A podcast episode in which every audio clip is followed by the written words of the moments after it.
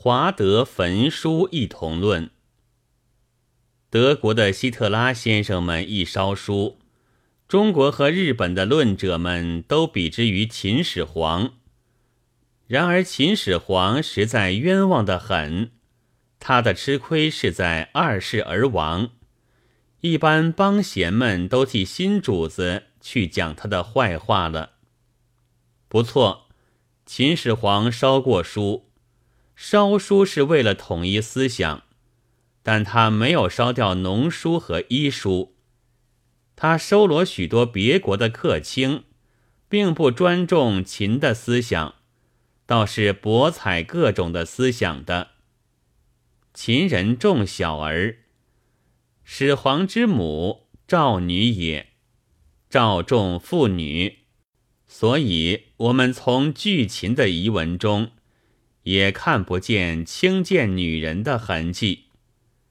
希特拉先生们却不同了，他所烧的首先是非德国思想的书，没有容纳客卿的魄力；其次是关于性的书，这就是毁灭以科学来研究性道德的解放，结果必将使妇女和小儿沉沦在亡古的地位，见不到光明。而可比于秦始皇的车同轨、书同文之类的大事业，他们一点也做不到。阿拉伯人攻陷亚历山德府的时候，就烧掉了那里的图书馆。那理论是：如果那些书籍所讲的道理和《可兰经》相同，则已有《可兰经》，无需留了。唐史不同，则是异端，不该留了。这才是希特拉先生们的嫡派祖师。虽然阿拉伯也是非德国的，和秦的烧书是不能比较的，但是结果往往和英雄们的预算不同。始皇想皇帝传至万世，而偏偏二世而亡。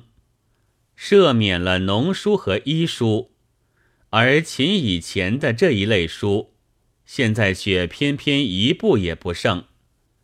希特拉先生一上台，烧书打犹太人不可一世，连这里的黄脸干儿们也听得兴高采烈，向被压迫者大家嘲笑，对讽刺文字放出讽刺的冷箭来。到底还明白的冷冷的询问道：“你们究竟要自由不要？不自由，无宁死。现在你们为什么不去拼死呢？这回是不必二世，只有半年。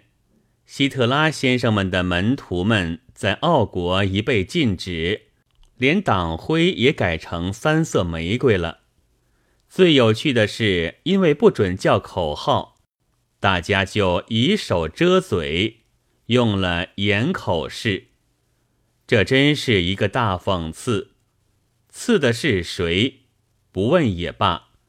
但可见，讽刺也还不是梦呓。置之黄脸干儿们，不知以为何如。六月二十八日。